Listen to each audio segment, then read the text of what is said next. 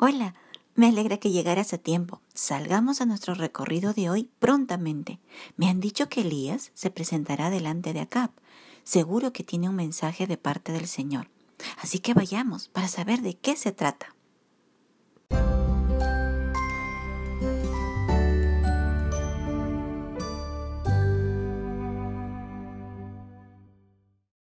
Leamos Primera de Reyes, capítulo 21, del verso 14 al 24. Después enviaron a decir a Jezabel, Nabot ha sido apedreado y ha muerto. Cuando Jezabel oyó que Nabot había sido apedreado y muerto, dijo a Acab, Levántate y toma la viña de Nabot de Jezreel, que no te la quiso dar por dinero, porque Nabot no vive, sino que ha muerto. Y oyendo Acab que Nabot era muerto, se levantó para descender a la viña de Nabot, de Jezreel para tomar posesión de ella. Entonces vino palabra de Jehová a Elías Tisbita, diciendo, Levántate, descienda a encontrarte con Acab, rey de Israel, que está en Samaria. He aquí él está en la viña de Nabot, a la cual ha descendido para tomar posesión de ella. Y hablarás diciendo, Así ha dicho Jehová, ¿no mataste y también has despojado? Y volverás a hablarle diciendo, Así ha dicho Jehová. En el mismo lugar donde lamieron los perros la sangre de Nabot, los perros lamerán también tu sangre, tu misma sangre. Y Acab dijo a Elías, ¿Me has hallado enemigo mío? Y respondió, Te he encontrado, porque te has vendido a hacer lo malo delante de Jehová. He aquí, yo traigo mal sobre ti, y barreré tu posteridad, y destruiré hasta el último varón de la casa de Acab, tanto el siervo como el libre, en Israel. Y pondré tu casa como la casa de Jeroboam, hijo de Nabat, y como la casa de Baasa, hijo de Ahías, por la rebelión con que me provocaste a ira, y con que has hecho pecar a Israel.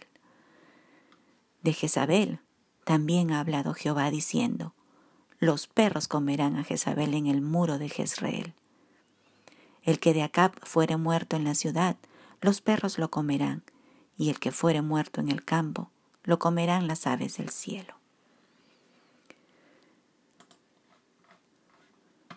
Jezabel había planificado hmm, con tal exactitud toda la secuencia de su perversidad contra el justo Nabot, sin dudar que los principales y ancianos obedecerían al pie de la letra y con celeridad sus palabras.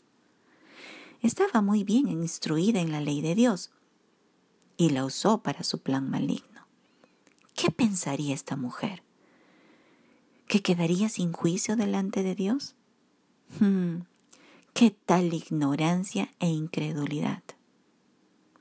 Mira, pensar que el Señor es un Dios débil que no está mirando a los seres humanos para pagar a cada uno conforme a los frutos de sus manos, es ser más que ingenuo, es ser torpe.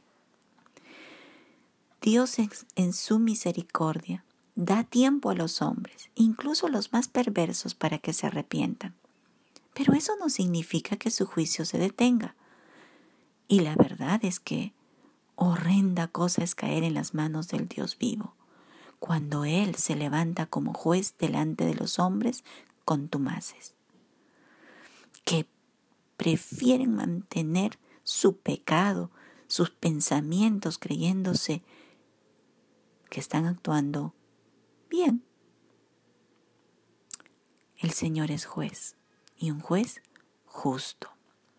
Recordemos lo que dice la palabra del Señor pues conocemos al que dijo, Mía es la venganza, yo daré el pago, dice el Señor. Y otra vez el Señor juzgará a su pueblo. Horrenda cosa es caer en manos del Dios vivo. Esta cita está en Hebreos capítulo 10, versículo 30 y 31. Usar la palabra del Señor para obtener cualquier tipo de beneficio, material o inmaterial, cometiendo injusticias y abusando de la confianza que tienen los cristianos sencillos, es abominable delante de Dios. Y de seguro que no quedará sin reprensión, juicio y castigo, que vendrá por la mano del Santo Dios Omnipotente. Por otro lado, ponerse de acuerdo con otros para hacer maldad contra un creyente, usando las leyes civiles para perjudicarlo, es igualmente de repugnante para el Señor y no quedará sin juicio.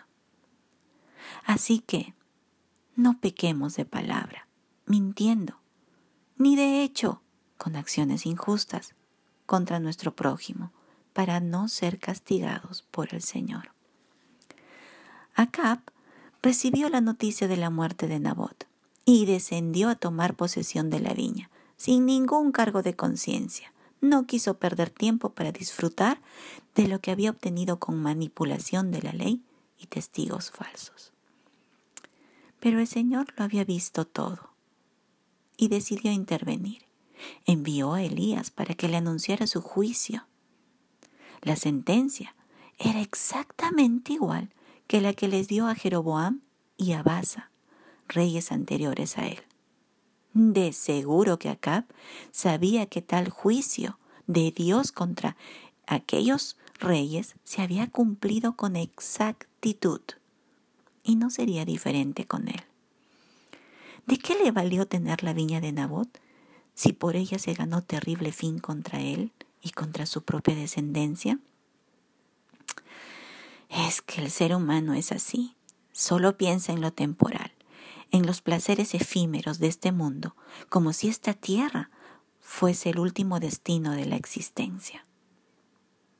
Quien piense y actúe así debe saber que está perdido y su futuro no es prometedor, todo lo contrario. Así que aún hay tiempo para volverse al Señor confesar los pecados y ser salvos por la fe en Jesucristo, quien murió para pagar el precio de nuestra maldad y tener esperanza de vida eterna con Él.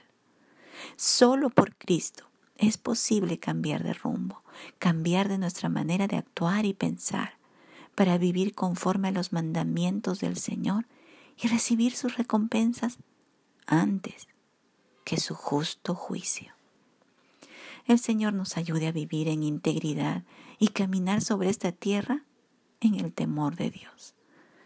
Nos vemos mañana. El Señor te guarde. Chao.